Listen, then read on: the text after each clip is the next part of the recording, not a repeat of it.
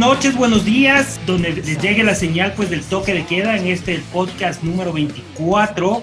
Eh, nos hemos reunido aquí en una ocasión muy especial, pues vamos a, comentar y, y, pues vamos a tener un conversatorio sobre la aclamada reunión de Mr. Bungle y su relanzamiento del disco que hicieron en 1986. Tengo como invitados especiales pues a los hermanos eh, López, fundadores pues de esa gran agrupación como es Obscura de metal ecuatoriano. Estamos también con Elia. Hola Elia, ¿cómo estás? esposa de Alex y también nos va a comentar acerca de sus experiencias con esta banda. ¿Qué más Diego? ¿Cómo estás? ¿Qué dice Franco? ¿Cómo están? ¿Cómo les va muchachos?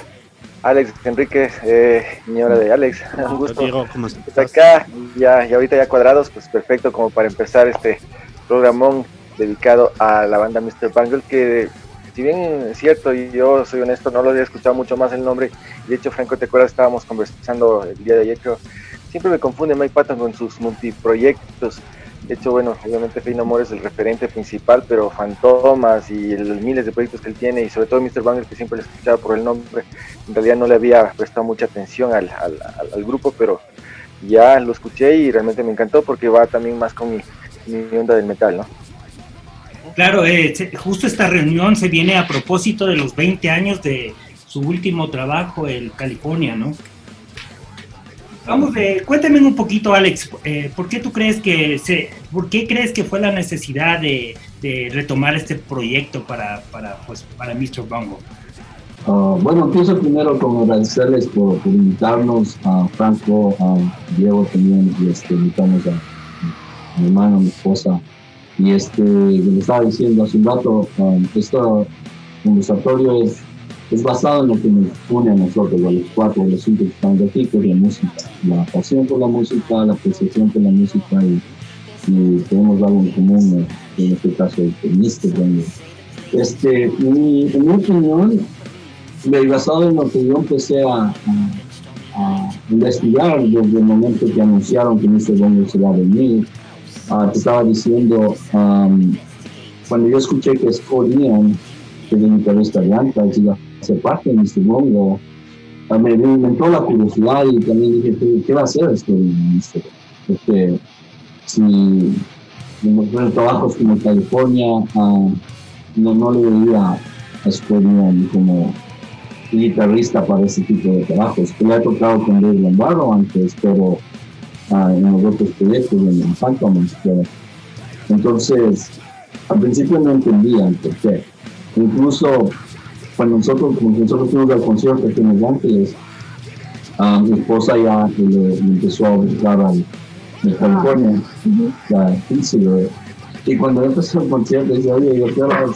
Aquí no toca Pink Cigarette. Pero, pero, pero hay cachas el por qué, y es por, por la existencia de, de, ese demo. No sé si era, no sé, ejemplo, ustedes, ¿era un demo o era un disco que se grabó en.? No, era un demo, era un demo que se grabó, grabó en el. Un demo. En el, 86. 86. Sí, me parece que fue el primero, ¿verdad?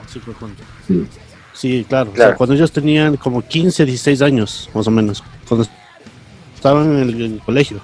Creo que, estaban graduando del colegio y es lo que, lo que Mike Patton dice, porque yo le miro mucho a él los entrevistas que hace, y dice, es tener la oportunidad de hacerle como justicia o hacerle un arreglo algo que creaste cuando estabas en los 18 años, cuando estabas en el colegio, que escribieron eso, y poderle hacer unos arreglos ahora con, con ese alineamiento de, de Anthrax y de Dire Slayer. Claro. Y yo lo que digo también, Sí, yo lo que también estaba, estaba analizando un poco, bueno, ellos de hecho al nacer en, el sector de California, obviamente estaba el boom de, toda la onda del trash en los 80, entonces yo creo que como todo adolescente estaban como que inspirados y motivados con esa movida.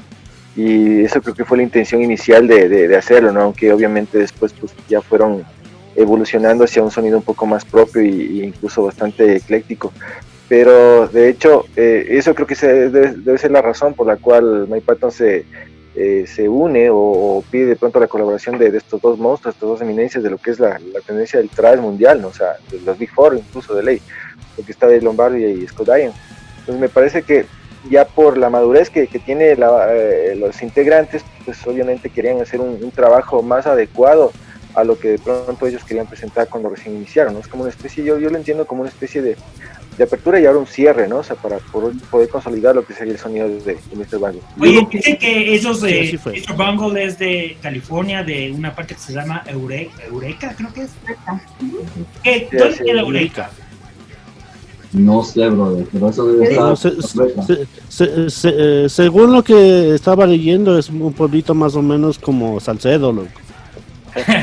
pero, debe, sí, serio. pero debe ser, debe ser. Decían que, debe ser cerca de, no sé, no había absolutamente nada por Venice o por San Francisco, porque por ahí es justamente todo ese, ese sonido, claro, ¿no? Por, por, ahí. claro, o sea, por, San Francisco creo que La famosa Bay Area. claro, que se conocía la Bay Area, ¿no? O sea, donde justamente salían todas esas bandas. De dónde era Exodus y todas esas bandas. Ajá. Exacto. Sí, entonces, eh, bueno... Entonces, bueno, estamos que, que, que, en que se reúne eh, Mr. Bango y aquí el único testigo o los únicos testigos de esta reunión, pues es Alex y Elia, que ellos asistieron pues a uno de sus conciertos. Listo, pues entonces Alex, cuéntanos un poquito cómo fue tu experiencia eh, desde el comienzo eh, de, este, de este concierto al que, tú, eh, al, que tú, al que tú fuiste, de la reunión de Mr. Bango. Ah, lo primero es, pana, una vez que ellos anunciaron que, que, van a hacer estos tres shows, que fue New York, Los Ángeles y San Francisco, uh, era de esperarse que los, los tickets, brother, iba a ser difícil conseguirse. Se vendieron al paso.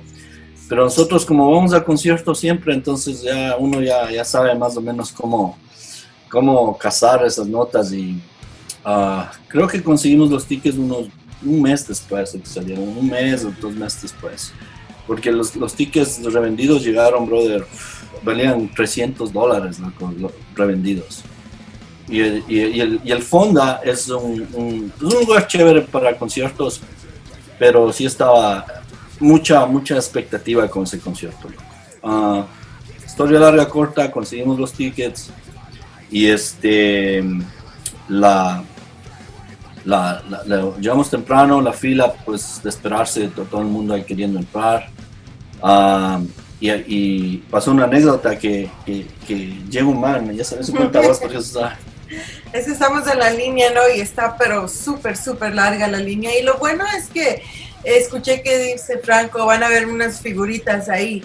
Y claro, es una audiencia peculiar, ¿no? Y, pero lo bueno es que puedes ver diferentes edades, no hay solo un, tipo de edad, no hay solo un, una cierta... Eso te iba a preguntar, eso les iba a preguntar, si cómo, cómo viste al público, si era vieja guardia o había gente nueva, o sea, era mixto, era mezclado.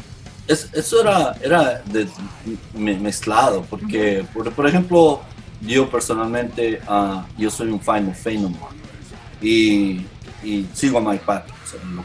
Eso fuera mi, mi, idea principal de ir, pero, pero encontrabas gente... Como yo, que nunca había ido a, ver a Mr. Bango. Y había muchas, uh, muchas mujeres que usualmente no encuentras en, en ciertos conciertos y, y, se estaban pasando bien. Bueno, entonces estábamos en la línea y de repente pasa un carro con un con, con, con, con, y nos quedamos así y le digo, oye, ¿qué clase de concierto va a ser este? Porque este viene ya listo desde la calle. Era, un man que estaba entrando al, al, al, había un, parqueadero ahí donde estábamos haciendo la fila y el man a toda mierda con, con, con, música diciendo esta nota, con, con, con. So, cuando nosotros entramos, eh, esta banda Cont iba, era la que abría. So, uh, Cont, uh, C-U-N-T. Uh, pero esa es una banda de, esa es una banda de greencore. Simón, Simón, es Cont. Sí, Cont. Y, este, yo no me, no me sorprendí de ver una banda de, de, de grindcore ahí para nada, porque el Mike Patton, vos ya sabes que man va, y estábamos hablando hoy en la mañana de eso, el concierto fue el 5 de febrero Y este man, los manes panas salieron con unas uh, medias, unas medias nylon y, el show de los manes así bien, bien, bien, bien, eh, bien loco. Al principio te asustas, pero ya en unos 5 o 6 minutos ya estás cantando con ellos. So, es mucha energía. Y, era goce porque el man, el man empieza a escupir, loco, el guitarrista, pero a escupir gargajos, loco, así al, a la gente. Y, y, cachas que después de eso venía, el, corona empezó 25 días después, loco. Digo, chica, ¿cuántos, ¿cuántos morirían ahí a los, de los que, a los que les escupieron? Claro, es que ese es, un, es una señal de que les aprecian mucho, pues, según, según la historia. Y el, y el pana este que estaba en el carro, en el parking, lot, el man ha sido, puta, el fan número uno de estos manes de los Cont. El man era el que se daba el, el pogo solito. El único. el único. El único. Él andaba empujando a todos por ahí. Y, y este, eh, y, volviendo a eso, pana, había pana, gente de los ochentas, gente de, de los noventas, y, y, con mi esposa, gente, gente nueva, porque mi esposa le, le gusta Patton no Mr. Bongo, no Fey No More, pero empezó a ver quién es Mike Patton. Y, y esa, es, esa es la nota. Por eso, cuando estamos ya, ya y, eso está chévere. No sé, cuando ustedes van a conciertos, panas, pero para nosotros esta nota del, de las camisetas, de los pósters, del disco, brother, unas, unas colas para comprar esas notas, pero así, loco. Del merchandising. Chucha, sí. Y es de, mi eh, oportunidad de comprar. Pero es como, haces toda la fila para comprar las notas, pero vas a llegar a medio concierto, porque... Entonces, siempre, nosotros siempre compramos, loco, porque para nosotros cada concierto es una, una experiencia, y es una memoria. Y el concierto era, o sea, es solo una sala, ¿verdad? No. Sí. Eh, era, el, fondo es como, como un teatro, loco, un teatro sin, sin sillas. Es, es bacán ese, ese, ese, venue es súper chévere para conciertos. Y este, eh, habían las camisetas y todo eso, pero, brother, había un póster. Parecía hecho con marcador, loco, así una nota que uno de los manes hizo y hicieron imprimir. Y, y eso era lo, lo, más cotizado, lo, creo que valía unos 50 dólares. Y estoy haciendo la fila para, porque ya compré las camisetas, pero digo, compremos el póster. Chuchi, hago la fila para el póster, loco, y estoy llegando, ya me toca a mí. Ya no habían, loco. Ese, ese es el último. El de enfrente agarra el último. Chucha, y, y, yo fui curioso en las cajas y veo uno en la caja, loco, así, pero una caja ahí. Y le abro la caja y uno ahí, loco, y le saco. y, y, otros manes que ya, ya se dieron la vuelta para no. Dice, ya no hay, ya no hay póster. Y ya iba a comprar, loco, y el man me dice, oye, aguanta, ¿de dónde cogiste ese póster? Le digo, en la caja. Y el man me dice, no, él estaba guardando para alguien y esto, y, y no, no pude comprarlo. Pero bueno, loco, salió, la, salió ya la, la banda y, y no, sé si ustedes han visto este, este concierto en el YouTube o algo, pero el man abre con la, con la canción de Mr. Rogers. Claro. No sé si cachan quién es ese man. So, Mr. Rogers, te, te, creces acá en los Estados Unidos, ¿no? Y te enseña cómo amarrarte los zapatos y y estás en este concierto, primero esos antes estaban tirando los gargajos y todo, y luego sale él con su gatito y le está ahí sobando y empieza a cantar eh, It's a Beautiful Day in the Neighborhood, y estás como, ok, ¿qué va a pasar ahora?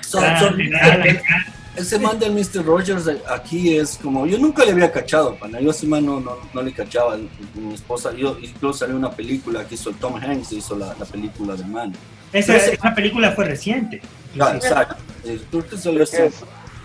un personaje, o sea, es, es una caricatura, alguna cosa así. No, no, pues, no el, el es un tipo bien nice, bien, bien, bien bueno. Es una persona, el man es una persona que es como decir, el man tenía un programa de televisión que les, les educaba a los niños, les, tipo Plaza pero pero es una persona. Como decir acá, como decir acá el tico tico. El cañitas. o el cañitas. El cañitas. Algo así, pero más, más, el man más, um, no tan cómico. El man super, la historia del man es súper chévere. So sale Mike Patton haciendo, impersonándole al man. Y con sus antenitas. Y con su Ya, está personalizándole a Mr. Rogers y empiezan con la canción. No es que ese man abría el show de Mr. Rogers con esa canción. Oye, y antes de eso, ¿tú ya escuchaste el trabajo? ¿O tú ah, no, o sea, no sabías a lo que ibas, que ibas a escuchar? Exacto, yo ya me olía, pana, que era una nota trash, porque dije, puta, les Korean no puede ser que el man va a tocar lo de California. Claro. Entonces, y, y, y, mi esposa iba con, esperando escuchar en California, en cambio. Pero, y los manes, pana, ya empezaron, de una empezó el show y, puta, verle a Mike Patton, uh, esa era mi tercera vez, porque yo cuando Phenomore se reunió, yo les vi una en el, en Wilter, pero les vi un, un, show, un show sorpresa en el Trubador que te estaba contando Franco. Entonces, pana, pero ya verle ya con Mr. Bongo era algo que, que sí, sí, sí quería hacer.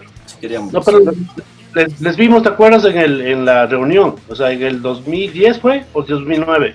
Los vimos en Hollywood. Uh, en, Sí, cuando recién se oh, los vimos. Sí, sí, sí, sí, sí, claro, claro, claro. Ahí se estaba. Me olvidé de esa. Son nosotros que vimos, Enrique, con vos. En el, en el Palladium era. Exactamente, ahí. Ahí fue. Sí. Ah, de, esa me había olvidado, pana. Yo pensé que era la, la, la del 2000. La 2010, creo que fue. No, 2009 fue la segunda. Y la, la que vos dices, sí. Sí, sí, me, me olvidé de esa, ya, tienes razón, y ahorita me, Alex, me de eso. Una, una, una pregunta, Alex, tú que has visto a las dos bandas de, de Patton, tanto a Paynomer como a Mr. Bungle, ¿tú cómo le ves a, a, a Patton? O sea, él, de, de, por sí, bueno, siempre ha sido un, un tipo tan carismático en escenario y, los registros vocales de él son impresionantes en todo tipo de, de, tendencia, ¿no? Pero, eh, ¿tú crees que con Mr. Banger él como que se encuentra en su papayal, como que se, siente más a gusto? Es un poco más, un poco más formal, un poco más eh, encaminado a lo que es la banda, pero acá, en cambio acá Mr. Banger es de él, ¿no? Mike Patton es el que hace todas sus locuras y todo ese, ese tipo de cosas. ¿Cómo tú les ves en, comparación a los dos, a los dos grupos? Uh, en cuanto a la personalidad y a la, y a la actuación en escenario de, de Mike Patton. Ya, yo creo que eh, el man, el man, para empezar, el man es un líder. El man es el líder en las dos bandas y, y pese que son, son, son integrantes bien fuertes con todos los que toca, pero, pero si me, me respondiendo a tu pregunta, Mr. Bongo, el man es más, más él. El man va... Eso es lo que me dado cuenta también. Ese man se transforma, creo yo, en, como vos dices, un, un, personaje, man. El man el man, el man ponta, tiene más versatilidad, si me entiendes? El man grita, te hace un, un melódico, vuelve a gritar y esto y los arreglos que hace. Y estamos hablando de esto de los, de los covers que, que, que, que tocaron también. Y la creatividad, pana, porque cuando una banda toca un cover, brother, a mí me gustan los covers de las bandas que toman esa canción y le llevan a otro lado, ¿sí me entiendes? le hacen, personales, les hacen personales. le mejoran la canción y le dan su, su estampa. Y, y eso, bueno, el, eh, pero Mike Patton creo que Mr. Bungle es el, yo diría el, el bebé del man, loco, porque es el, ahora ya vamos a hablar de lo, del stream que hicieron. El man sacó del, del, del baúl de, de las notas del man, ese demo, y le puso, pero, pero no un altar, si me entiendes, le dio, le dio vida. Y, estaba, y, la alineación y con quién te juntas es muy importante, pana, porque no sé, Enrique, si escuchaste la entrevista, y no sé si estoy mal, si entendí mal, pero una de las razones que uh, Mike Patton escogió a, a Scorian y a Dave Lombardo, con Dave Lombardo ya había tocado, pero ellos dijeron que si, si, si no, se reunían si es que tocaban con los dos. Claro, de hecho, ponte, yo estaba eh, viendo una entrevista con, eh, con el bajista, con... Uh, ¿Cuál es el? exacto. Él, decía que, por ejemplo, de, de hecho, ellos o sea, estaban hablando de eso y ellos le dicen, o sea, Trey y Trevor le dicen a Mike, dicen, loco, pero dice, o sea, como diciendo, o sea, diciéndole, loco, vos has tocado con estos manos, o sea, por, por ejemplo, sería de puta decir a Dave Lombardo porque el man es un, capo. Y también a Scotty, entonces los manes prácticamente son los que le dicen a él, loco, métele estos manes y ahí nos va a quedar pepa el disco. O sea, si lo vamos a hacer, hagamos con nos aprovechemos que vos trabajas con, con, por con uno de ellos, ahí nos va a quedar, pero maldito el, asunto. entonces. Simón, entonces era así. Y, eso también es ah, también algo así que decía, porque ese demo fue influenciado por las bandas que mencionaron ustedes hace un momento, de los 80 pana, Slayer, Anthrax, Testament, toda, toda la, la, onda crash de ese tiempo y especialmente en California. Entonces los manes es como, nosotros nos influenciamos de, ustedes, ¿sí me entiendes? Y, es como, que, mejor.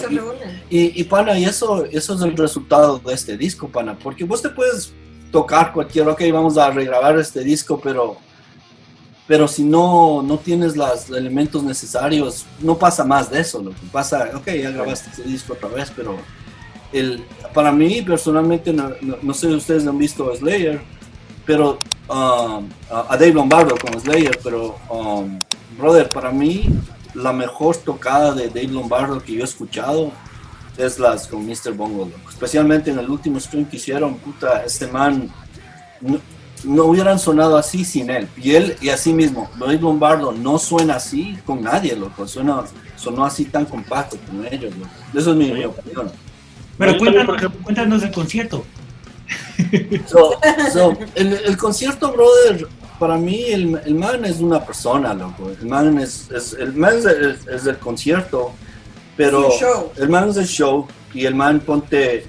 Um, la personalidad de Man empieza loco con con Mr. Rogers, con Rogers. jugando con el gato. ¿Tenía gato? No? Sí, tenía el gato. saca el gato que al momento solo empieza con la melodía de Mr. Rogers y es así suavecito, melódico y de repente ves que le da el gato a alguien y empieza y empieza ya, suelta y... empieza con el con el, y empieza a gritar y, y, ya empieza su nota ya Mr. Fantomas y toda esa nota.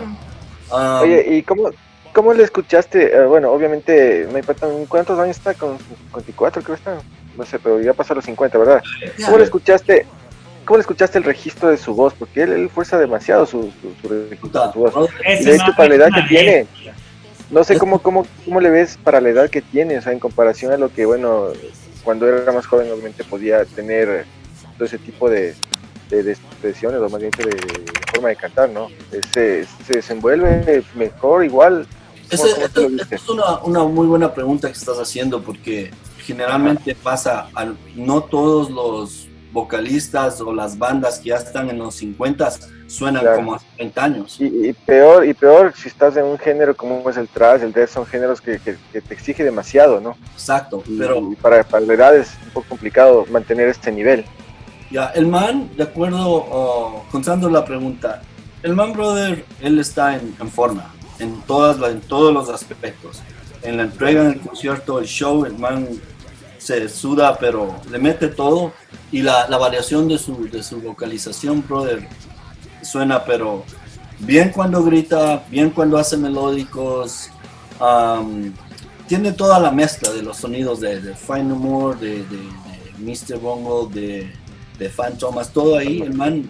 Pero también, eso es lo que leímos de que él, todos los días practica, practica su, voz, le hace el ejercicio. Para alguien que ha visto en vivo a él, yo tenía mucha expectativa de él, sabiendo la clase de voz que él tiene.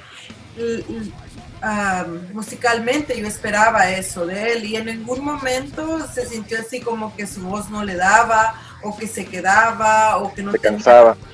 No. no. Y hoy en el concierto, pana, ya, empieza, ya, ya a tocar las canciones. Personalmente, yo no había escuchado ese disco, yo no había escuchado ese demo. So, empecé como a armar, ok, ya están tocando Rush y y estas canciones y, y, ahí, se tocan los los, uh, los covers. El primer cover, eh, cover eh, tenía, Slayer.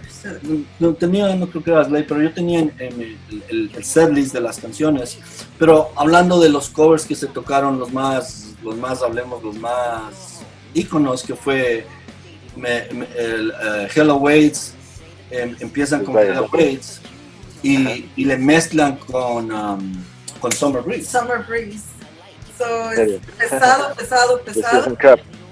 Y, y, Pero la versión de Season Craft o la de, de Typo Negative, porque hay una versión pesada de esa canción de Typo Negative. No, la, versión, la versión original de Summer Breeze. La, la versión de, de Type Negative es una bestia, esa versión. Ah, pero el, man, y, pero todo el mundo en baladazo y empieza con Hello Waits y ya la parte rápida y, está, y todo el mundo ya está listo a, a, desmadrarse. La, viene la, la, parte y le baja así, así, como una obra, una obra de, de, ópera, loco, les baja y empieza. Y el man así, así muy, como si la, la verga, vamos a tocar esta canción. Pero Uh, ¿Qué más? Uh, el, Speak English or Die que hizo Speak Spanish or, Die. Y, y, ahora estábamos conversando de eso, pana. Para mí, el man, el man quiso hacer un, este, mi opinión, quiso hacer un statement de eso, de que si vos lees la letra de Speak English or Die, y todos hemos escuchado eso, especialmente en los 90s, brother, esa, esa letra es escrita odio a los inmigrantes. odio a los inmigrantes, full racismo. Full racismo. Entonces, este man también tomó esa nota a otro, como decir, quiero hacer un statement, estamos en otro tiempo. Incluso al Scott Ian le preguntaron sobre eso, sobre, oye, pero el Flynn le pregunta a él eh, del, tiempo de SOD, cómo grabaron el, de, y todo el mundo dice que es una sátira, que, que todas las claro, humor negro que manejaron. Claro, Eso siempre hacía. Yo tengo por ahí el, el que está en la portada de Maiden. El nombre del disco, ya, a ver si lo busco. Que también es una. una es Louder than the Devil. El segundo, ese es, Louder el segundo. Ya, pero por ejemplo, loco, aquí en los cuatro, yo creo que, los cinco, yo creo que estamos, llegamos al mismo análisis de que, brother, yéndote a los. Al, al, al final de los ochentas, principios de los noventas, esa huevada de letra, brother, es si, si ahora, para estamos en el 2020 con esto del prom, la, la, hablemos del racismo, ha crecido tanto acá en los Estados Unidos, allá todavía había más, porque, porque era pana, el inmigrante nunca, en ese tiempo yo creo que les veían, nos veían peor, ¿sí me entiendes?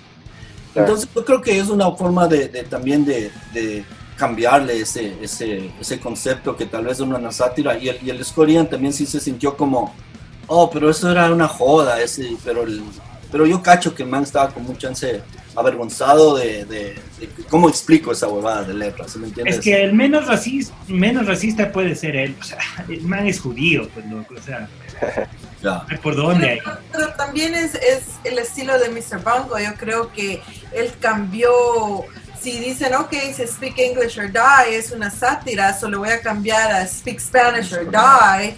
Yo creo que eso, eh, perdón que te interrumpa, eso tiene más que ver creo que con el pattern y, con la y con la fidelidad que él tiene con el, con, con la audiencia con la audiencia hispana, porque él tiene un lazo muy profundo más con los chilenos, con los brasileros, habla español perfecto. Entonces yo creo que por ahí fue donde él quiso hacer este tributo. Claro, y, y, también sí le, le, hizo así con guante blanco, así, no, con, con humor. Porque cuando escuchamos eso, brother, yo no había escuchado esa canción, pero yo escuché y el man empieza con Speak Spanish or Die, empieza, ay, ay, ay, ándale, le hizo, le dio un... Él empieza con sus gritos ahí. Y, y, termina con la cucaracha. Claro, claro. Y, y, y, Summer Breeze, volviendo a esa canción, para mí, brother, esa fue la, la, la canción favorita, creo, nuestra, porque es, es como le hizo ese cover, hermano. El man le hizo el súper bien el cover, ya, y, y, después del Slayer, el, esto de eso. Bueno, eh, tomemos una pausa, porque como ustedes saben, este programa es también podcast de audio, entonces tenemos que mandar música.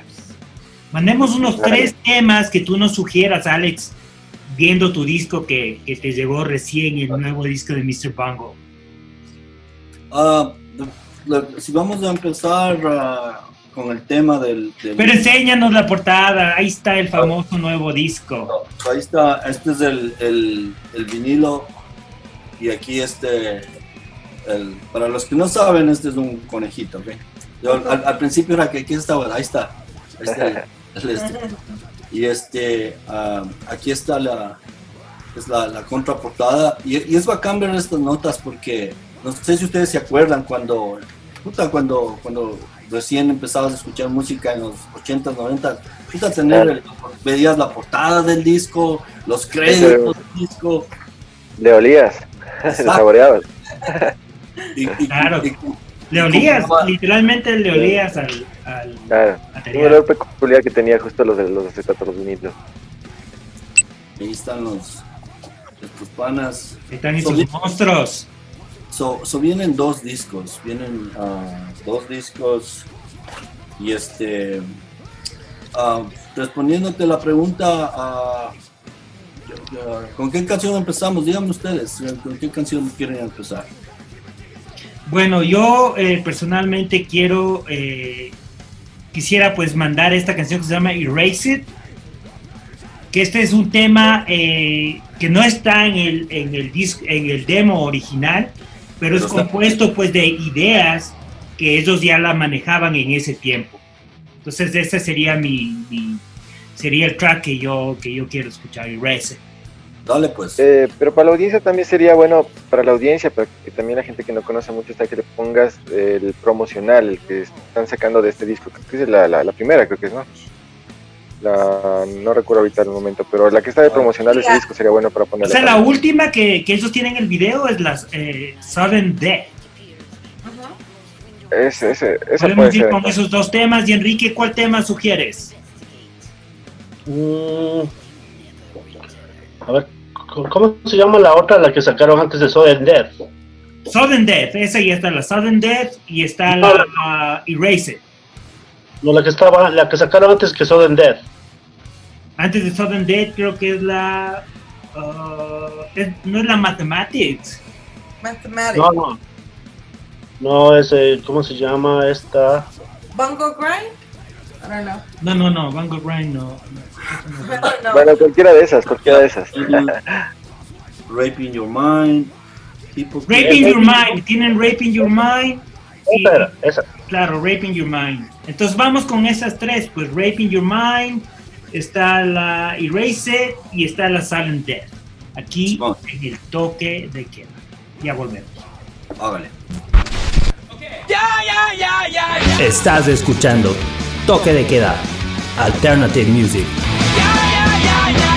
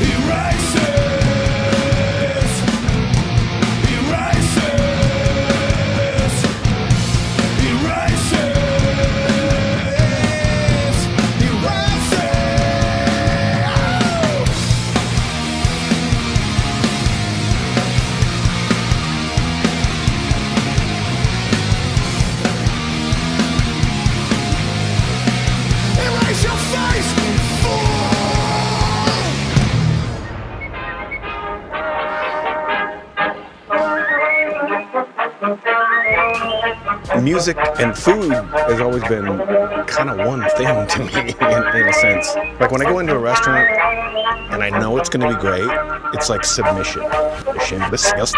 Yeah, even it's going in in it.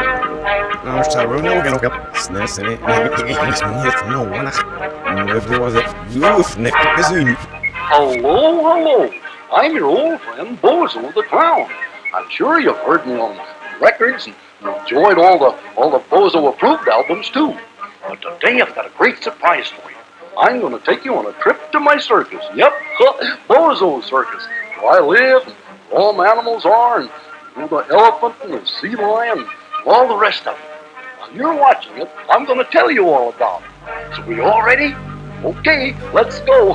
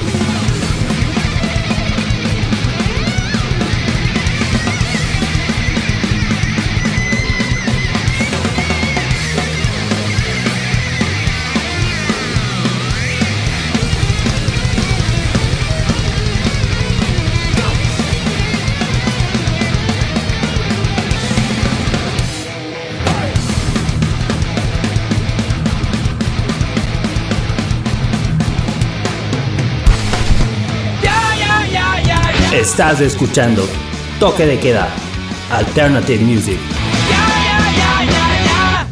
Volvemos después de escuchar estos temas increíbles y la versatilidad pues de en la voz de ese gran gran líder Fey No More, el hombre eh, el hombre orquesta, tiene tantas agrupaciones.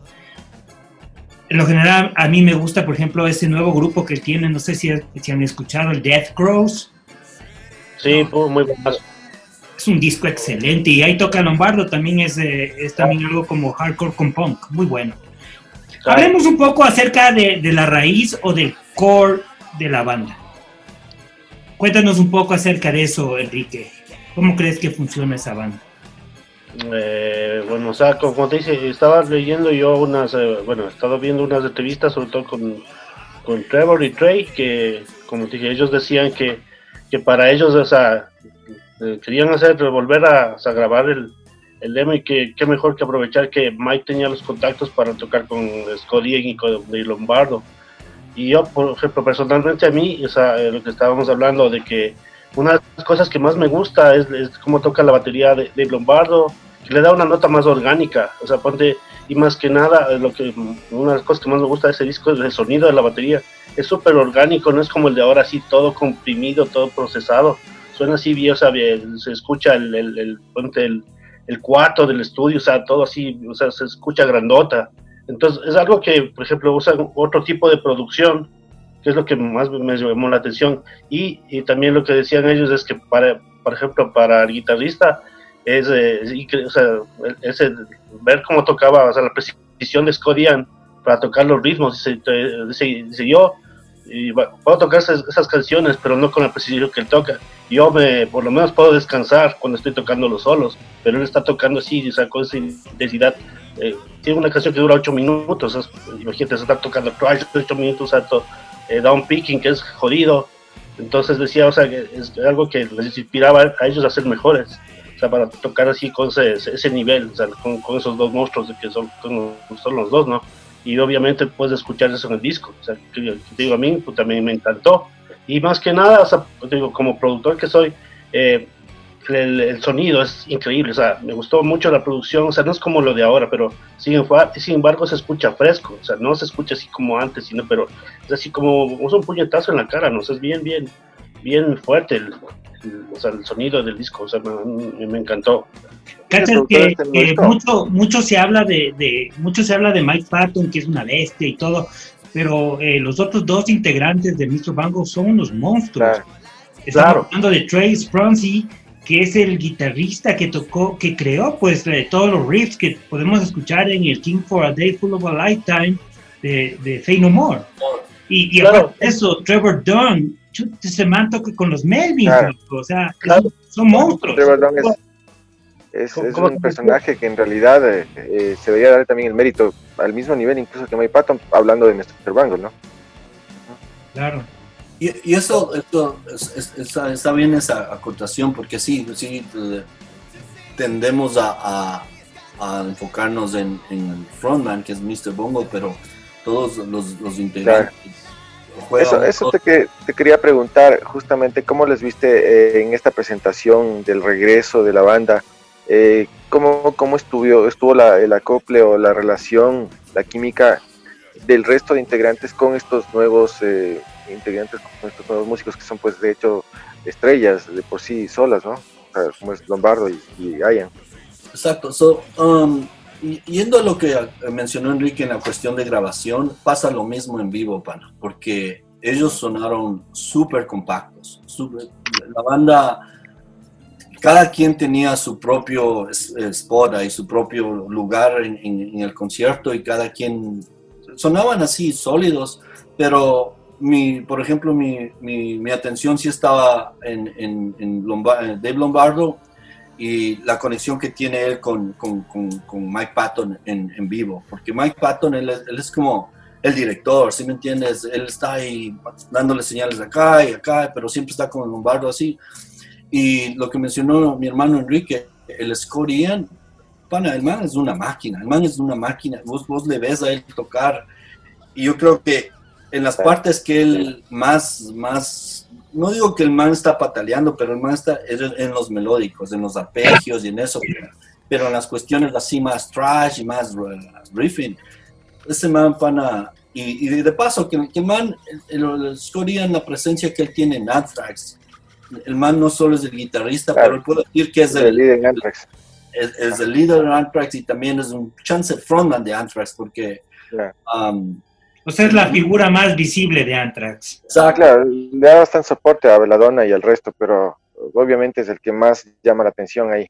Exacto, y los, y los otros dos manes, el, este man del, eh, del bajista y el, y el, otro guitarrista, los manes van ponen su, diría lo, la, la, alma ahí, ¿no? los solos, el, el, bajista, el man es un poco más, más um, poco más centrado a tocar y, esto, pero, pero los manes, los manes, es como, no, no, no, no pudieron haber visto uno conectarse mejor, escoger dos músicos mejor que el, que el, Dave Lombardo y el, y el Scorian. Ah, mi hermano mencionó esto de la a mí la batería del, Dave Lombardo, si ustedes ven, el man utiliza uh, tambores grandes, los, los toms son grandes, todo, todo es así como, como, como el sonido del man, como su, su batería de los, de los 80s y, y, esa nota sí le hace sonar diferente a la, a la, a la, a la batería. Y, y ah, el, este man del, del, Dave Lombardo, yo me quedé impresionado en ese, en ese concierto, pero el stream, ya ahí me quedé, pero con la boca abierta con el man. Porque el man sí suena ahí, sí suena, pero como nunca. Para mí es el mejor sonido de Dave Lombardo que yo he escuchado. Y eh, comparando con su Y otra, pregunta. Dale, dale, Frank. Eh, ¿Cómo se dio el, la reunión de, de esta banda? Eh, pues su, su, reunión, ¿no? Según lo que yo, según lo que yo leí, y pues unas entrevistas y, dicen que estaban en un concierto de Dead Cross, que es la banda de Mike Patton con Slayer que te comentaba, y les abría eh, este, esta banda de Trace Pronsi que se llama eh, Chiefs, algo, con Chiefs. Y pues entonces había caído el, el Trevor Dunn, el bajista, a ver a verle a sus panas tocando. Y ahí es que estaban en el camerino y es que se ven los tres y dicen, chucha, ¿y ahora qué hacemos? Puta, hagamos eh, Mr. Bungle. Y dicen, pero ¿cómo vamos a hacer Mr. Bungle otra vez? No, pero dice, el Trevor Dunn les dice, pero grabemos el demo. Puta, y dicen, y el Mike Patton dice, de una, sí, buena idea. ¿Y a quién vamos a llamar? Y ahí estaba el Dave, el Dave Lombardo, pues, y también dijeron, chucha, puede ser el man. Y ahí fue el que se coció, se, se coció esta idea. Y, y, sabes qué, ahorita que mencionas sobre Dave Lombardo. Secret Chiefs se llama la banda esta de, de Trey Spruncey. Yo creo que todos, todos, me incluyo yo, yo pienso que la primera impresión que vos tienes es de, oh, le metió a Dave Lombardo porque él ya tocaba con Dave Lombardo, ya, ya se conoce. Pero yo creo que el man, pana, no sé si por uh, chiripazo salió de que ya tocó con vos y todo eso, pero el man es el, creo que el baterista indicado para tocar ese demo, por, Pero, pero para alguien que no sabe toda esa historia, estar en el concierto como persona que estás viendo el concierto, te llenas de energía viendo a los que están tocando, obvio, porque ellos están pasando la música. Y ellos se ve que están teniendo a good time. Ellos están bien conectados, se están viendo, se están riendo, se empieza a tocar uno y se voltean a ver como Ah, tal vez no tocaste bien, so, sientes muchas buenas vibras verlos a ellos tocar, aparte sin saber toda esta historia. ¿Y ¿qué, qué, qué, pensaste la primera vez que ya oíste del disco? no, o sea, pero... No, dale, dale. Dale, cualquiera, cualquiera. Dale, dale.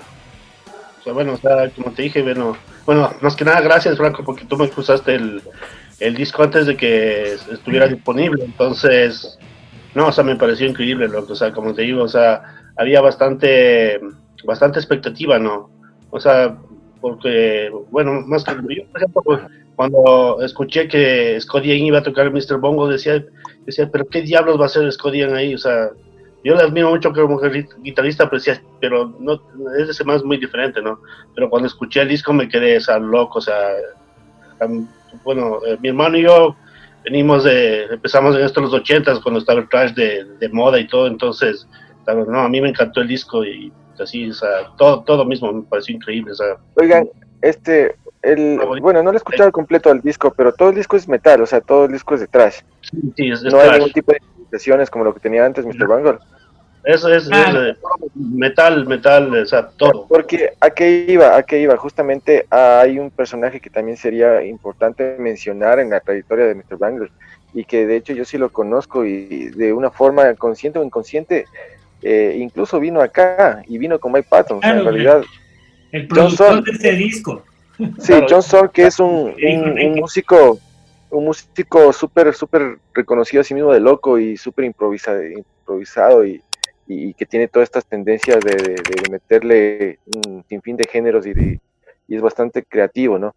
No, no, no sé ah. si es que hubo algún tipo de invitados especiales en el show, no sé si asomó John Zorn o en la producción de este disco o en, otros discos de o en lo que estén haciendo ahora Mr. Bongo, creen que, lo tomen en cuenta nuevamente a él.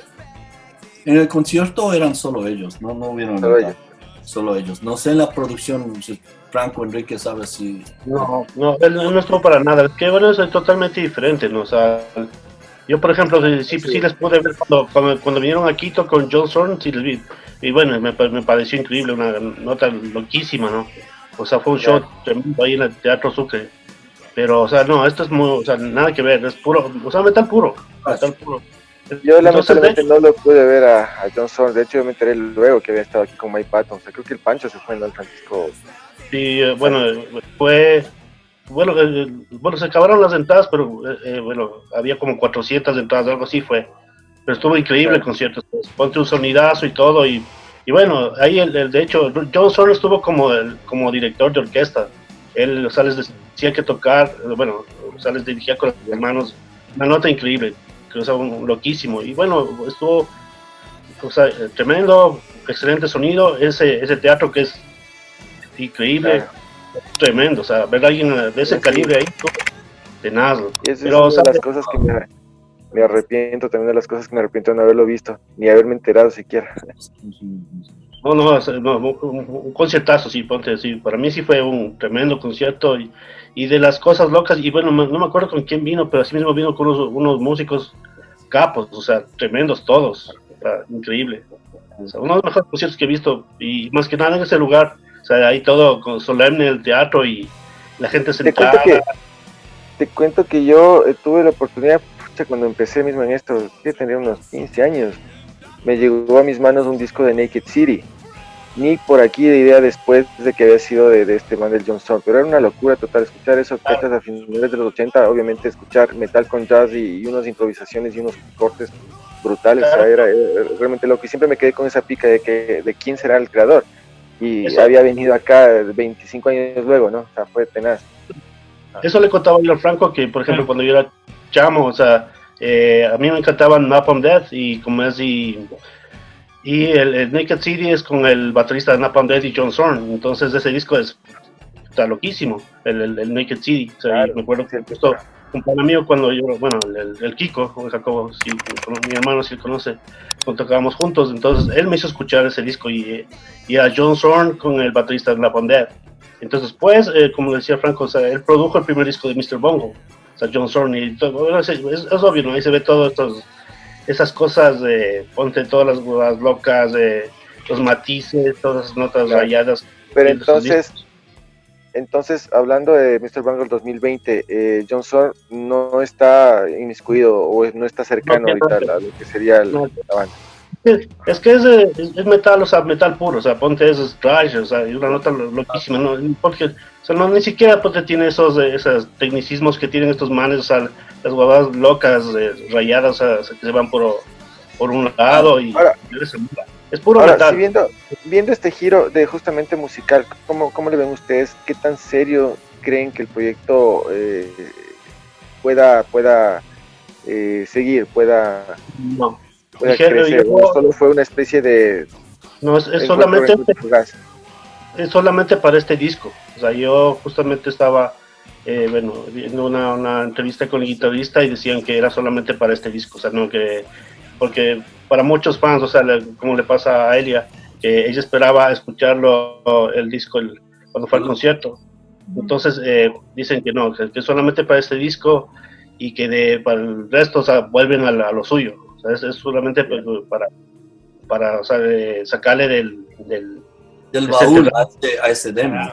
Claro, pero entonces Mr. Bungle, pero entonces Mr. Bungle sí vuelve, o sea, eh, es un reencuentro, pero ya es eh, nuevamente a, seguirle con, con, Es que prácticamente esto fue como el Remember de ellos, ¿no? El Remember del 86. Darle, darle, darle, justicia a esa grabación, ¿sí me entiendes?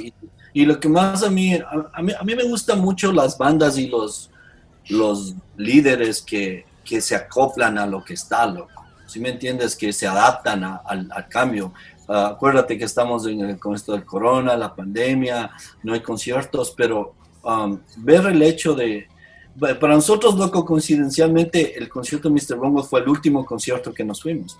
Fue en febrero 5 y y ya en marzo se vino la pandemia y, ahora estamos hablando, ¿cuál fue el último concierto que nos fuimos? Fue ese. Ya de ahí no hubieron más conciertos. Con el Franco estuvimos en el último concierto también, justo una semana. Claro, en uno de punk que, que grabamos, hicimos un video, un docu de, ese video. Y, bueno, yo el sábado estoy en otro. Y, y, yéndote a eso, pana, ¿cómo, cómo ellos para mí es como le, le, hicieron con, con, todas las de ley al disco, la, la, grabación, la alineación, y, ese stream que hicieron los manes, pana, me quedé así, pero como, le, como la producción, la promoción, la, uh, ¿cómo te digo? El marketing que hicieron, loco, pero todo lo que hicieron uh, súper bien, loco. yo decía, pana, estos manes le llevaron a otro nivel al stream. Yo sé que debe haber otras bandas y, y, grupos y cantantes que están haciendo eso, pero en la nota de metal, del trash, de las, de las bandas pesadas, nadie ha hecho algo así. Bueno, eh, ¿qué te parece si antes de hablar del streaming, como ya es tiempo, mandemos nosotros tres temitas? De una. Uh, oh, pero bueno, hagámosle un poco mezclado. Los, Claro, y o también hagámoslo un poco mezclado, pongamos canciones de los otros discos de Mr. Bungle también. Claro, eso te iba a decir también, poner, ponerles algo de lo clásico, o sea, tanto del, del, primero o del ¿Cómo se llama el segundo? El donde está el ojo. Ese es él. Se me fue el nombre. ¿Cómo se llama? De ahí también sería bueno, porque ese es bastante reconocido. Pero te juro que, o sea, eso es lo que te iba a hablar, es del disco volante. O sea, el que dice que es fan de Mr. Bungle, yo creo que está mintiendo. Porque cachas que, o sea, tiene los tres discos antes del último, que, que ahora es el Boss Populi, como le llaman son, son bien raros, loco. O sea, a lo menos cuando yo me compré el primero, o sea, tiene unos dos temitas que son chéveres, ya bacán. Salió el disco volante, salió el disco volante y me prestó el Nicolás Pachano. Puta, loco, no lo, no lo soporté, no, no, no lo pude escuchar, es, es muy difícil escucharlo, es como Pero tal vez escuchaste... el momento más volado. Pero tal vez no, no, fue la época, a lo mejor no estabas todavía preparado. ¿Tú lo has escuchado? no. Yo he estado escuchando un par de temas, pero... el disco volante no tiene ningún tema comercial, loco. O sea, es... Es eh, como la música que pone cuando Tommy Jerry le sigue. Claro. es así, pero ya. Ya va a salir Tommy Jerry la película, loco. Tal vez le, llamen a Mike Patton para ponerla. Para que haga la voz. No, es, que, él pone todos esos esos eh, samples en, todas las canciones, ponen potes de películas, de cosas así, o sea, de todas esas notas. Entonces, yo, por ejemplo, la primera vez que escuché también era así, o sea, dice, bueno, porque ponte, una vez que escuchas Mr. Bongo, entiendes el porqué del, del, del Angel 2. O sea, el cambio que se pegó fue No More. O sea, porque ponte para mucha gente. Angel 2 es un disco de pop al lado de cualquiera de los de Mr. Bongo. Claro, lo que pasa es que, te digo, depende de la época. A mí también yo me acuerdo cuando, cuando yo escuché el Angel 2, después de haber escuchado el Real Thing. O sea, no me gustó para nada, porque estoy hablando del año 92, cuando recién salió ese disco y ni siquiera la escuchaba la, la, típica de ahí, o sea, ni la Easy, que también era un cover, o sea, no me gustó para nada. Yo lo tuve ahí guardado un buen tiempo, hasta que después, ya con el tiempo, con, con, la cultura musical que uno va adquiriendo, lo vuelvo a escuchar y ahí me empezó a gustar. Pero para la época es complicado, en realidad. era un disco muy oscuro, o sea, muy, muy raya, o sea, se pegaron un cambio muy radical. Entonces, por ejemplo, eso, eso, eso a mí también me pasó, me pasó lo mismo, porque decía si chuta, es que no tiene, no era nada, nada, o sea, nada comercial, no tenía lo, anterior, no tenía, no tenía el funk, no tenía nada, era una nota bien oscura y ponte, o sea, igual que, que, tú, ¿no? O sea, yo lo escucho, o sea, ya aprecié después y bueno, me encanta, no ahora, pero, pero en ese tiempo y los manes, o sea, pero una vez que escuchas Mr. Bongo dices, ah, de, de, aquí vino. Y, y pues después ya vino este disco que es un discazo, ¿no? Este sí es muy buen disco. No, y ponte, ponte, Ya, listo. Entonces yo quiero mandar de este disco el Retro Vértigo, que me parece un tema muy brutal. Justamente, por ejemplo, estaba viendo, no sé si sabes, has visto el video del, del, de, ese, con el orejón. Claro. Ya, ese video es hecho por un fan. Exacto. Sí, wow. Esto no, no es hecho por, por, o sea, pero Ponte es, loquísimo, entonces eh, un fan hizo eso, porque mucha gente piensa que es un video oficial, pero no, fue hecho por un fan. Entonces, ¿qué otros dos temas mandamos? ¿Qué sugieren? Fenomor. Fenomor, mandemos el Angel 2. oye, oye, pero quedaron también en poner uno de los covers de, de, de, la de Saudi. Mándate la de o Hello Wage, man. Hello Wage. Por ejemplo, Hello Wage es como solo un, un intro, ¿no? Exacto, pero, es que, pero es que, es que le mezcla, le, le, mezcla con Summer Breeze. Y no sé si es verdad o no, porque el Michael, cuando empiezan a tocar Summer Breeze, le dice al Scorian, ah, esta es la canción favorita de, de Scorian. Y el Scorian le dice, oh, y Summer Breeze era, era casi el nombre de la banda de ustedes. Y el Mike Patton le dice, no, eso es verdad, porque antes de llamarse Mr. Bongo, no se estaban jodiendo, pero dijo que ese era el, que ese era el nombre, se llamaban Summer Breeze. Ya, entonces este tema de, de, Slayer con Summer Breeze está en el, eh, en el streaming, ¿verdad? Está en el streaming eso. Ya listo, entonces mandamos el, Retro Vértigo y este tema, ¿cuál otro? ¿Uno más? El de, el de el Speak English. Uh, Speaking English or Die. Ese está con el Hipócrates. Hipócrates. Hipócrates habla español o muere. Aquí es el toque de queda en señal abierta. Ya volvemos. Estás escuchando Toque de Queda, Alternative Music.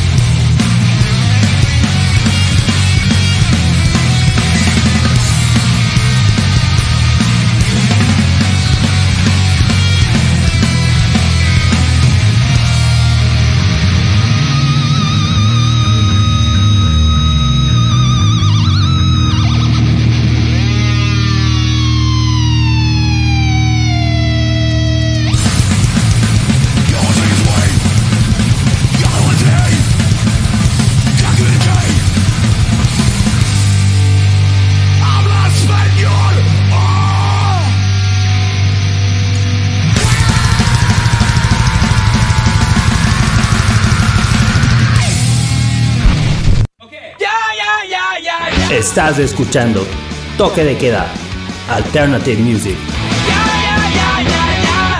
Bueno, regresamos al Toque de Queda acá con estos invitadísimos de esta noche. Estamos hablando de Mr. Bungle, su regreso triunfal, su nuevo disco. Que bueno, que en sí no es tan nuevo, eh, hablando desde el nombre y los temas, porque de hecho es una regrabación o una interpretación al año que estamos de una grabación inicial o de un demo que ellos eh, lo hicieron, creo que fue su, primer trabajo allá en el 85-86, justamente influenciados por la tendencia trash de esa época que estaba en boga en el lugar de origen de esta banda y que ahora pues lógicamente han tomado esta, este gran apoyo de dos íconos del metal, del trash metal clásico de todos los tiempos para formar el nuevo grupo de los Mr. Bungle y retomando esta grabación. Por cierto, vamos a sortear, vamos a sortear ah, tres, copias del del cassette demo, pues de versión en cassette. excelente, excelente. para, los, para la gente que lo escucha esto que queda. Dos. Vamos a una grabadora también. Ya, una grabadora. Eh, cortesía de Alex va a sortear una, una grabadora. Una grabadora. Ya. Para que toque el cassette. Sí, sería bueno. A buscar en eBay, pero. eBay. Cortesía de Alex. Yo creo que en este punto ya con toda esta onda retro, con esto de regresar a los 80, pues ya creo que todo el mundo está como que nuevamente retomando este tipo de cosas, ¿no? los cassettes, los, vinilos, etcétera. Pero bueno, lo que les preguntaba, y justamente hablando de esto, Alex, Enrique, eh, bueno, y Franco, ¿cómo le ven ustedes la comparación? Si este es un, trabajo, una reedición, una regrabación de lo que fue su demo, ustedes escucharon el demo original y escuchan el disco de hoy, ¿cómo le ven la comparación? Eh, desde el punto de vista musical, de producción, de voces, ¿hay una diferencia bastante notable o se escucha mm, similar? No, o sea, es, es no, es, como día y noche, o sea, eh, no, como te digo, por ejemplo, para mí, o sea, eh, a pesar de que es, o sea, prácticamente es de los ochentas, ¿no? Pero, o sea, suena bien, bien actual.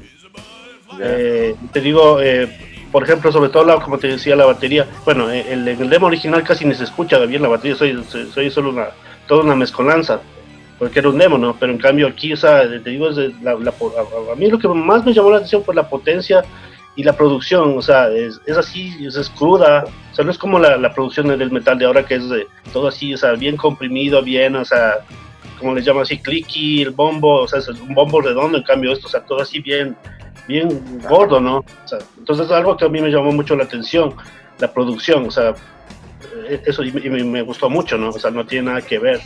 Pero, por ejemplo, otra cosa que es, es eh, que, tenga una canción de Trials de 8 minutos, o sea, que es loquísimo, porque imagínate tocar a, a, esa, velocidad y todo eso, o sea, es, es un disco bien intenso. Para, digo, para mí, el, mi disco de metal de este año, le diría yo. Ya. Perfecto. ¿Tú, Alex? en mi, siendo transparente, yo no, yo no había escuchado ese demo, no, yo no ah, ni, sabía que existía ese demo. Ah, eh, entonces, por eso también es la, para mí la, la, sorpresa de, de, saber de la existencia de ese demo. no he tenido la chance de comparar, pero es, es, es, eso. Ahorita mencionas algo clave que, que mencionas una canción de 8 minutos. En los 80s, eso era, el, la, era la duración de una canción.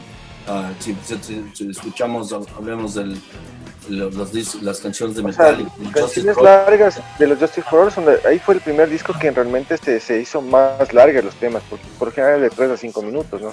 Salvo justo Orión, creo que fue una de las primeras canciones que tuvo 6 minutos, y luego ya hablando de todo lo que era el Justice for All, que prácticamente era un tras medio progresivo. Ya, exacto.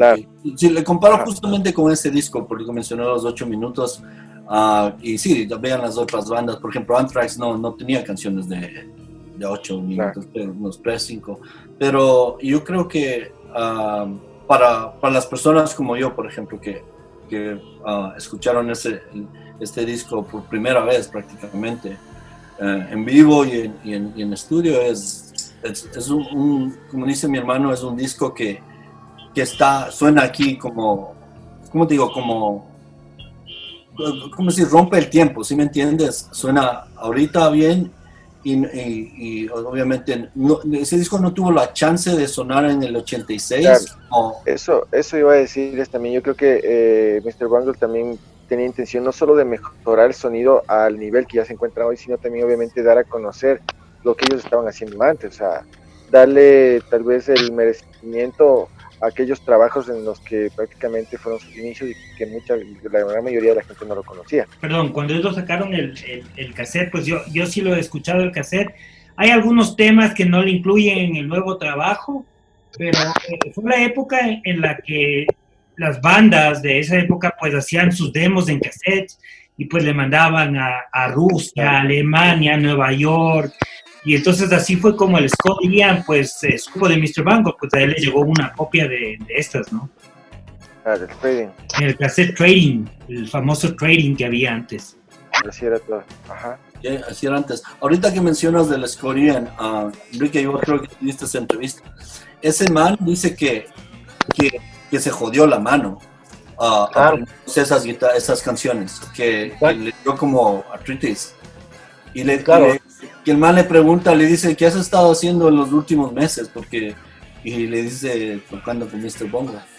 No, eh, eso, claro, eso, eso es algo que él dice, ¿no? o sea, por ejemplo, bueno, como estábamos hablando al principio, de que Trey y, Trevor decían o sea, que, que los manes, un ídolo de, de, ellos era Scott Ian, pero para que él, pues es un, cumplido que, el, que Scott Ian diga que canciones de ellos son súper complicadas eh, y, fueron escritas por unos peladitos de 14 y 15 años, que fue la edad que ellos tenían cuando, cuando que, compusieron ese demo.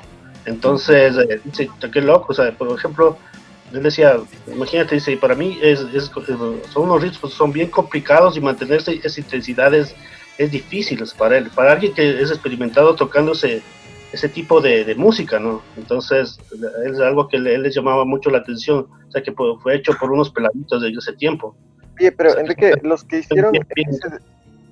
eh, ¿Qué pasó con los músicos que hicieron ese demo? O sea, ¿se mantuvieron en la formación ya la más eh, conocida de Mr. Bungle o tal vez fueron otros? El, baterista y el guitarrista que tú mencionas de pronto de los que hicieron o grabaron el demo. ¿Ya, ¿Quiénes grabaron el demo? Sí, sí, esa es la pregunta también. El, demo grabaron eh, los tres, el, el, Trevor Dune, el, eh, Mike Patton y el Trace y un baterista. Nada más. Pero el baterista no siguió con Mr. Bungle después. Después ya tuvieron otros dos nuevos integrantes en, los dos discos de California y el. Y el, el, que escribió la guitarra, las partes de guitarra son el. Eh, este claro, ese es el Trace Bronzy. Trace Bronzy totalmente. El, que tocaba los solos. ¿eh? Ya. ese man es un monstruo, como te digo, el man tocó en un disco de Fey No More cuando Fey No More no tenía guitarrista. Eso no sabía que Man era el, que, escribió el King for a Day. Eso no, no sabía. Yo pensé que era el, el, Man que toca ahora. eso, eso no sabía. A mí ese disco me gusta mucho, pero no, no, no le puse atención a, a ese a ese fact. No sabía eso. Ah, ese disco es uno de los discos más versátiles de los manes también. Y el King for a Day es uno de los más heavy también que tiene Fey No More. heavy y más melódico y... Claro. Les, hago una pregunta a, todos. Estamos hablando de, por ejemplo, estamos hablando del, del Angel Dust. So, aquí con mi esposa estábamos hablando de. Yo le decía, ¿cómo es posible que no hayas escuchado Fey No More? A vos te gusta Korn, Incubus todas estas bandas influenciadas. No, puedo creer. Y él me decía, no, yo no sé qué es No More y, y no me gusta y esto. Hasta que bueno, ya, ya cachamos, ya, ya cachó que, que es Fey No More, sí había escuchado eso, pero después uh, yo estaba escuchando el Angel 2 en el carro y, y, uh, y, y, hay un par de canciones que le llamó la, la, atención y este, ahí ella empieza a, como decir, a, a, buscar quién es Mike Patton, quién es, y ahí, ahí encontraste el, el, el, el Pink Cigarette de California. Entonces mi pregunta es, Panas, y eso pasa. Hay discos que, que, te llegaron a las manos, por ejemplo, voy a dar un ejemplo. Eh, Diego, diste ese ejemplo con el Angel 2 de que yo le escuché en el 92 y no me gustó. Ah, ¿Qué disco les pasó a ustedes así? Ya respondiste esa pregunta. Ah, te voy a decir qué disco a mí me, me pasó eso. Eh, fue el, el Load de Metallica, que en 96, ¿cuándo salió este disco? En 96 pero creo que en el 2014 le escuché y, me, y, me, escuché todito el disco y, le aprecio. ¿Sabes cuál es la, clave para justamente cuando estas bandas eh, cambian abruptamente de, estilo o, empiezan a, ingresar en otros géneros? Hay que verle o hay que escucharle y verle con esos oídos o esos ojos de ese momento, no con, con lo de antes, porque ahí con la comparación obviamente no te va a gustar ni te va a convencer. Y eso es Metallica, es uno de los primeros ejemplos que todo el mundo eh, le ha pasado, la aborrece, o sea, las etapas 90, pero si escuchas como Metallica los 90, podría como que más o menos tener también su pegue, ¿no? igual es el caso de bandas que cambian abruptamente, siempre hay que escuchar del, de, de, acuerdo al momento, no, no en comparación a lo que me falta. Eh, gracias. Son Enrique, ¿cuál es, ¿qué disco para vos fue así? Ah, yo creo que, por ejemplo, el, el Practice What You Preach de Testament. ¿No te gustó cuando cuando, cuando, cuando, salió no me gustó, o sea, porque Pensé que era un disco más suave que el New Order. no me gustaba, pero. Sí, entonces. Eh, bueno, pues, entonces no, no, no me gustó al principio, pero después, o sea, le, volví a escuchar, te digo, tal vez unos 15 años después. Y es un, es un discazo, o sea, es tremendo, o sea, todo. tal vez un poquito más, más accesible que los anteriores, pero es un, un, disco excelente. Eso, por ejemplo, ese, ese disco. Franco, me toca a mí. Creo que al comienzo, eh, cuando yo escuché el, el Unknown Pleasure, de Joy Division. No, así te enganchó de una. Claro, no, es que yo lo había escuchado antes, pero no, no le presté mucha atención, ¿me cachas? Era como que cualquier cosa. Pero después el, Diego me hizo escuchar eh, y le dije, préstame ese disco, voy a darle otra oportunidad. Puta, y una de las bandas culto, ¿no? Yo, por ejemplo, te puedo dar otro, eh, eh, el, el, el, Songs of Faith and Devotion de The Page Mode. Ya, no, ese es discazo, qué bestia. Pero si eso es, si eso es música populacha, a más no poder. pero, es que, es que volvemos a, a, lo que te digo, o sea, el Enrique seguramente estaba esperando otro, no sé, eh, otro, otro tema bailable, a lo mejor de la onda que justo venían de los 80, los de Pes Mod, y, escucharle rock and roll, escucharle más, más tipo hasta medio country, creo que ese disco. ese estilo fue totalmente sea, un, un giro tenaz de los de Pez, ¿no? Pero obviamente es el sonido más maduro que es el que les ha hecho sobrevivir, porque no se vean que haga una banda de los 80. A partir de ahí es lo que ah. de también eh, tiene su estatus, ¿no?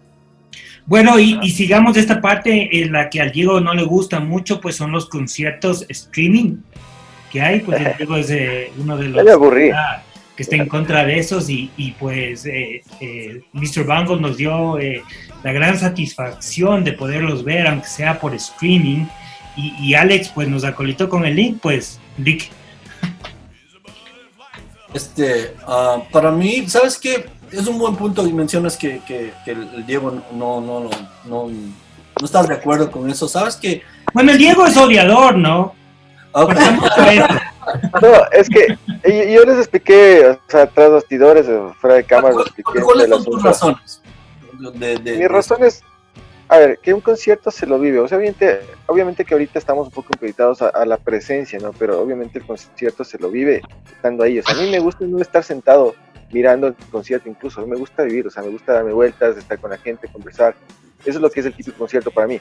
Pero en cambio, si obviamente ahorita no hay cómo poderlo hacer como lo era antes, por lo menos cambiemos de ambiente, o sea, de las cuatro paredes, que sea estático, que sea de pronto otra ambientación, que sea un poco más eh, movible, un poco más eh, interactivo en, cuestión audiovisual, audiovisual, que esa sería la clave para que sea más atractivo para la gente, ¿no?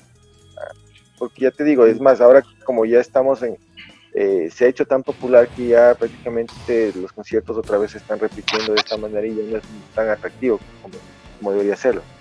Esto es un buen punto el que vos tienes, Diego, del que mencionas esto de la interactividad.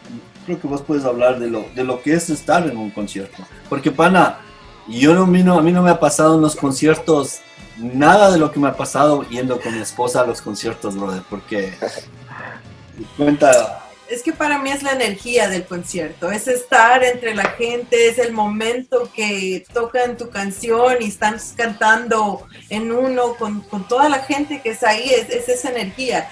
Para ir al concierto y ponerme atrás o sentarme, mejor no voy, mejor le veo a stream. Y para mí es ese momento, es sentir esa vibración en los pies cuando estás cuando están tocando fuerte. Eso ah, para mí es, es, triste no poder ir a los conciertos ahorita.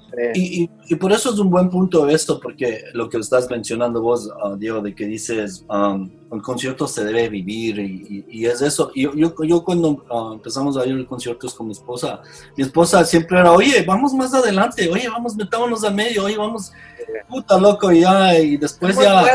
varias nosotros, brother, hemos terminado en el piso, gente encima nuestra es que eso es lo memorable. De que en el concierto de Machine Head Pana estábamos adelante eh, los dos, mi esposa obviamente adelante.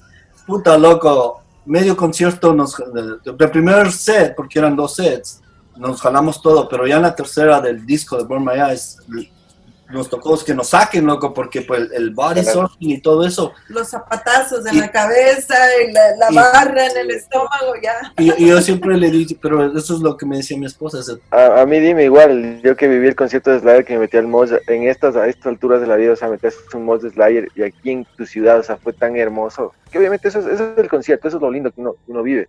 Y lo seguiré haciendo hasta mientras pueda, o sea, porque eso es, eso es para mí el rock, o sea, es, sentirlo al, concierto y, en vivo, ver, ver a la gente, al, cómo, cómo se desenvuelve la emoción que es sentir eso, no es indescriptible en realidad.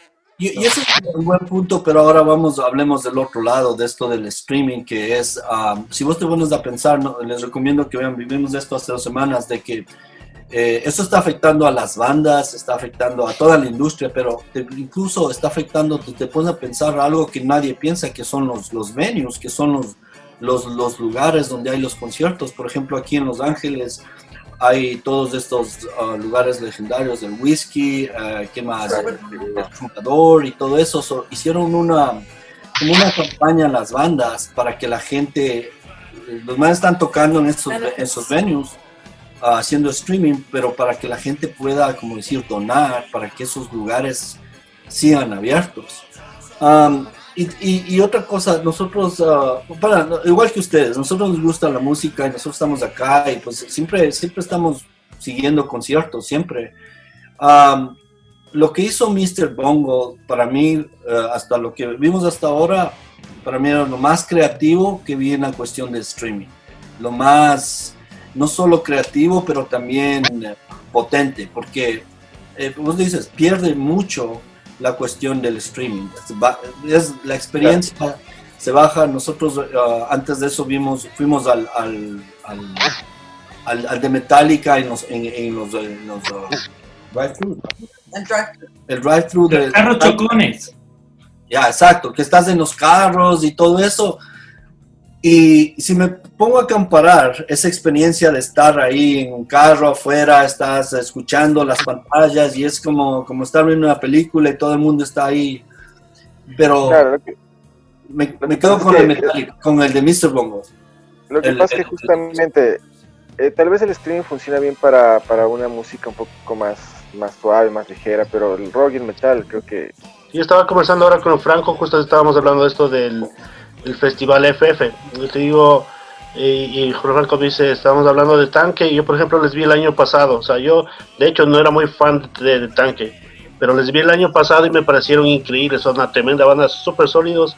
Entonces para mí se me hizo súper raro ver una banda como Tanque en streaming, digo, eh, ¿para qué? O sea, como dicen, la, energía está ahí, o sea, es una banda loco, potentísima, que verle sentadito, eh, o sea, no, o sea, no, no, no es lo mismo. Yo realmente, o sea, no, no, no me no me gustan, no me enganchan, o sea, ponte si no me enganchan los dos, eh, una de las cosas que no me gustan los streamings es que eh, o es el video o es el audio, y si algo de eso está mal, yo me, salgo, o sea, realmente no me Te desconectas, pero ¿sabes qué? Yo creo que, eh, que Diego mencionó eso, la, la, clave de mantener eso, esa conexión es la interactividad.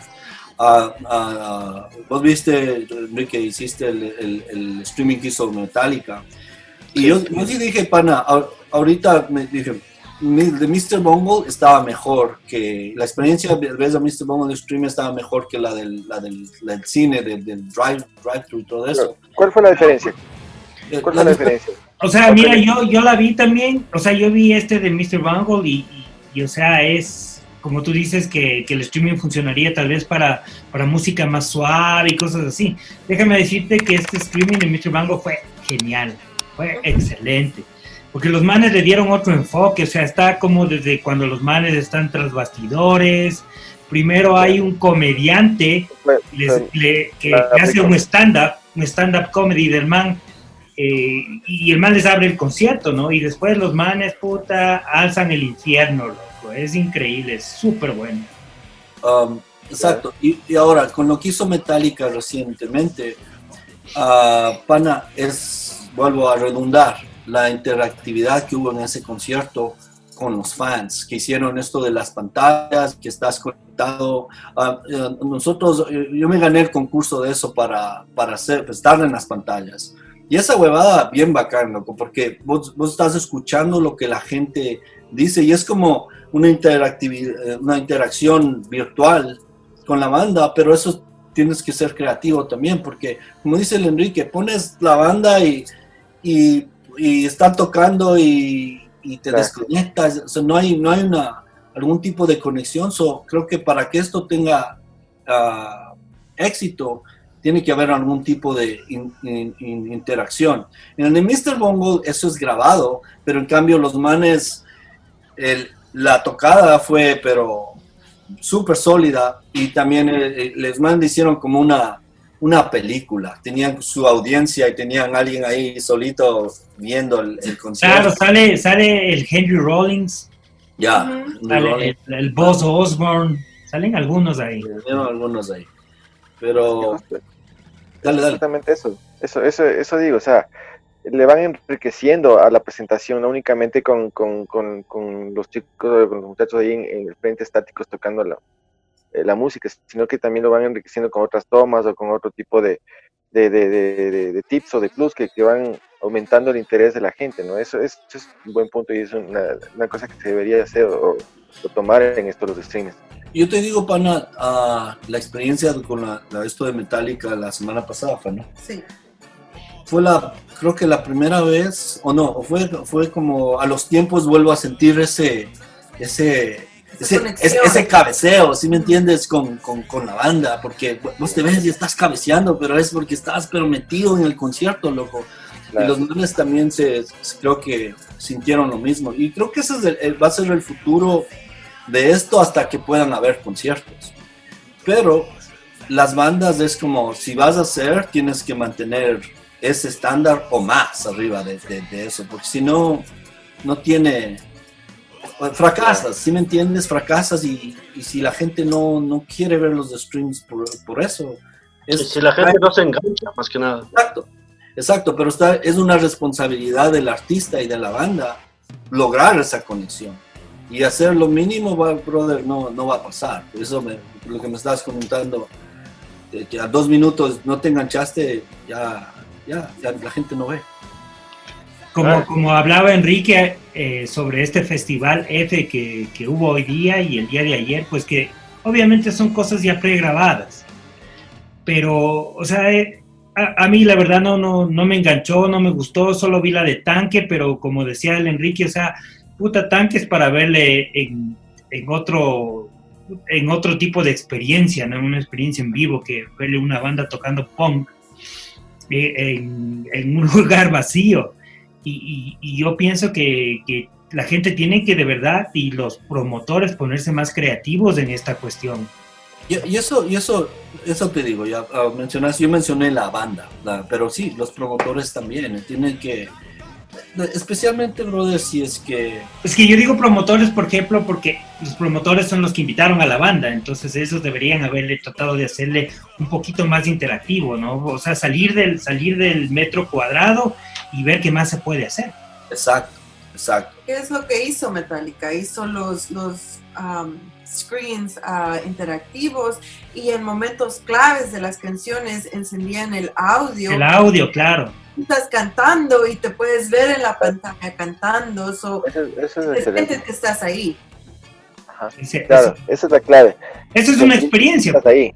Uh -huh. Ajá. No, eso, eso a mí sí, sí, me gustó. Diría ahorita para los dos, el de Metallica, el, el nuevo, no el del, del, del, del drive-thru del cine. Del carro. No.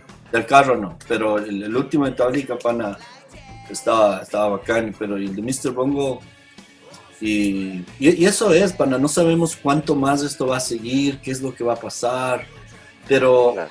como estamos, eso es el futuro de, lo, de la música. O sea, mi manera de pensar, yo creo que este es el momento perfecto para las bandas para, para crear música, ¿no? No, eso sí, este año fue para, yo creo que la banda que se durmió y que no hizo algo de provecho, es decir, crear nueva música, crear nuevos temas o grabar un disco, pues perdió totalmente el año, o sea, como, como, como se... Ponga de cero estaba muerto. Este año iba a morir así, como un año que tal para olvidarlo, ¿no? Pero yo creo que hubiera sido el mejor momento para justamente los músicos poder eh, generar propuestas para que en 2021 eh, regresen con todas las de ley, ¿no? Ajá. Totalmente, Totalmente, y amigos, pues eh, hemos llegado al final, al final de esta excelente eh, conversación, más que entrevista, una conversación entre amigos. Eh, ¿Algo más que tengan que acotar? bueno, dale, Bueno, Franco, Diego, otra vez muchas gracias por invitarnos. Ha sido una, como dicen ustedes, una conversación entre amigos y muy interesante, o sea, chévere, de hecho, no, por ejemplo, no, no, hemos sentido el tiempo ¿no? de estar hablando de eso, estamos hablando de música, de cosas que nos gusta y, bueno, o sea, es algo, de puntos de vista, eh, todos convergen en un solo lugar, ¿no? O sea, lo que es la música, entonces eso es muy interesante y, bueno, hablar de, todo lo que estaba pasando o sea, este año que ha sido muy difícil y, bueno, muchas gracias otra vez y espero que sigan adelante porque el, eh, eh, portales como el suyo es, eh, es algo que está manteniendo la, la, escena viva aquí en este país. Entonces yo les felicito por seguir adelante y por, bueno, otra vez muchas gracias por la invitación y, gracias. No, a ustedes muchas gracias. Igualmente, Enrique, pues ya sabes, un gusto tenerte acá. No y Diego, y también estamos celebrando la primera vez que hay una mujer en el toque de queda. Sí, ya era hora también, por fin. Gracias a Alex, señora, pues que está haciendo presencia. Adelia, ¿Dalia o Delia? Elia, Elia. Ah, Elia, Elia, Elia, un gusto, pues y muchísimas gracias por compartir con nosotros esta charla que de que en realidad inauguraste la, la versión femenina, digamos, la, la, la, presencia femenina acá en, en, el programa, pues y que no sea la última también. Muchísimas gracias. Muchas gracias, les agradezco la educación, aprender un poquito de Mr. Banco, un poquito más y lo que dijo Enrique, gracias por seguir acá y seguir con el podcast porque a las personas como nosotros que amamos la música, esto nos, uh, nos da vida. muchas gracias. Últimas palabras, Diego, para tus fans. Pues nada más decirles que aquí seguimos vivos como es nuestro lema de, pandemia en este 2020 con el toque de queda y vamos para largo. Ya vamos a tener más sorpresas, más entrevistados, este, más música que es lo que nos caracteriza y pues, muchísimas gracias a todos ustedes, a los invitados, a ti Franco, al equipo de toque de queda que pues no estuvo presente el día de hoy y sobre todo a los seguidores del espacio. Nos veremos la próxima. Chao, chao, chao. Estás escuchando Toque de Queda, Alternative Music.